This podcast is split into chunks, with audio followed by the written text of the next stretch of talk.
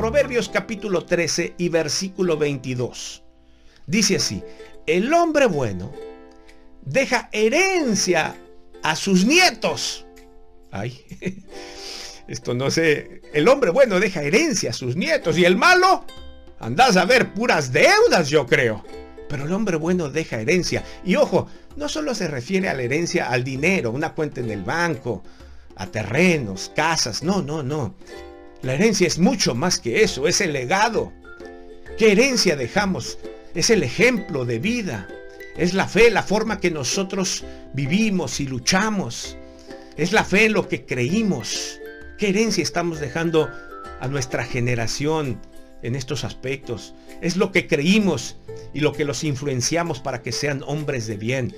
La herencia es el legado, toda nuestra entereza como hombres en qué creímos y qué vivimos y bajo qué principios vivimos, sobre qué nos movimos, nuestro esfuerzo hacia las cosas que hicimos, todo eso representa la herencia que dejamos a nuestros nietos. Dejémosles legado, fe, en qué creímos, en el Dios que creímos, en la moral que hemos tenido, en la integridad de nuestras vidas, todo eso es herencia para nuestros nietos. Y en efecto, el contar, el transmitir lo que nosotros somos y creímos, el contarlo a nuestros hijos, es una orden que Dios da a los abuelos en la Biblia y a los padres Continuará. También.